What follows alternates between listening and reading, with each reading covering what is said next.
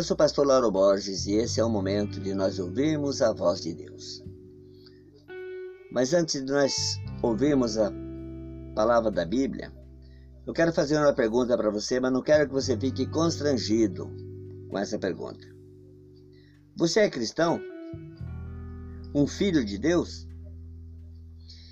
Entenda que ninguém se torna cristão da mesma maneira que se torna sócio de um clube, ou seja, pagando uma mensalidade, no caso o dízimo, e aderindo às regras estabelecidas.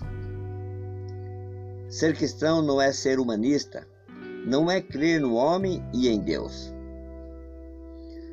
Talvez muitas pessoas pratiquem certas virtudes cristãs, como o amor, a solidariedade, dedicam-se a causas humanitárias, até consideram Jesus como um admirável modelo de bondade, altruísmo e abnegação. Mas podemos ignorar e passar ao largo aquilo que é essencial. E o que é essencial? É crer no Deus que disse. João capítulo 1, versículo 12 e 13. Mas a todos o quanto receberam, deu-lhes o poder de serem feitos filhos de Deus, aos que creem no seu, no seu nome, os quais não nasceram do sangue, nem da vontade da carne, nem da vontade do homem, mas na vontade de Deus. Jesus disse: Eu não vim chamar os justos, mas os pecadores ao arrependimento. Cristo amou os pecadores até o ponto de morrer por eles, expiando os pecados. Foi entregue e ressuscitou para nossa justificação. Tendo sido, pois, justificado pela fé, temos paz com Deus por nosso Senhor Jesus Cristo. Então, quando você ouvir essa mensagem, ouvir a palavra de Deus, dê importância. Porque, como está escrito no livro de Isaías 61, o Espírito do soberano Senhor está sobre mim, porque o Senhor ungiu-me para levar boas notícias aos pobres, enviou-me para cuidar dos que estão com o coração quebrantado, anunciar liberdade aos cativos e libertação das trevas aos prisioneiros, para proclamar o ano da bondade do Senhor e o dia da vingança do nosso Deus, para consolar todos os que andam tristes e dar a todos os que choram em Sião uma bela coroa em vez de cinzas, o óleo da alegria em vez de pranto, e um manto de louvor em vez de um espírito deprimido. Eles serão chamados carvalho de justiça, plantio do Senhor, para a manifestação da sua glória. Deus me escolheu para pregar a palavra dessa noite para você todos os dias. Grava esse áudio com muito amor e com muito carinho. E eu me lembro de uma história de um pregador, que vou dar o um nome para ele de Tiago, que se preocupava com seus, com seus irmãos na fé, que estavam sendo perseguidos em Moçambique, um país vizinho. Ali os crentes eram jogados na prisão e as Bíblias eram queimadas.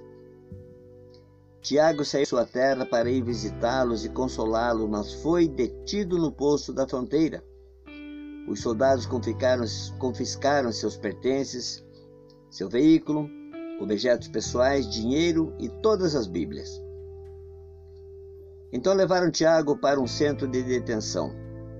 Ali suportou um longo interrogatório, depois foi encarcerado em uma cela suja, com vários prisioneiros famintos.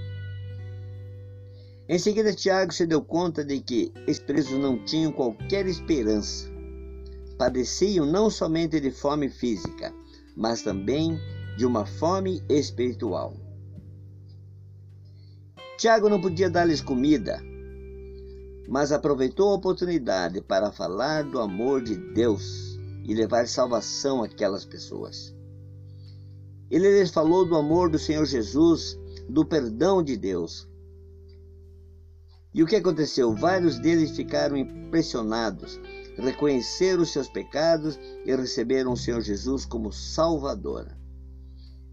Depois de algumas semanas, a cela escura e suja se transformou em um lugar luminoso. Já não se ouviam blasfêmias, mas cantos de louvores ao Senhor. A transformação, transformação foi tanta que dois dos guardas também se converteram ao Senhor Jesus. A palavra de Deus, ela tem que ser ouvida. Por isso eu fiz a pergunta para você no começo: você é cristão ou um filho de Deus? Eu vim para chamar o justo. Eu não vim para chamar os justos, mas os pecadores ao arrependimento, disse Jesus. Pense nisso. Pai querido, Pai amado, muito obrigado, Deus, por mais esse momento, pregando a tua palavra, gravando esse áudio com carinho. Eu quero que o Senhor estenda a sua mão poderosa e abençoe a vida dessas pessoas que estão ouvindo esse áudio, compartilhando, que sejam ricamente abençoadas.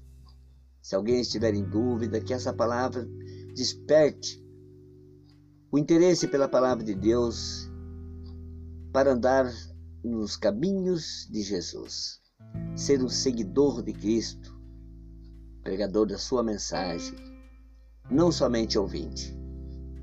Obrigado, Deus, por esse momento. E se o Senhor permitir, logo mais estaremos de volta. Esse é o momento de ouvir a voz de Deus.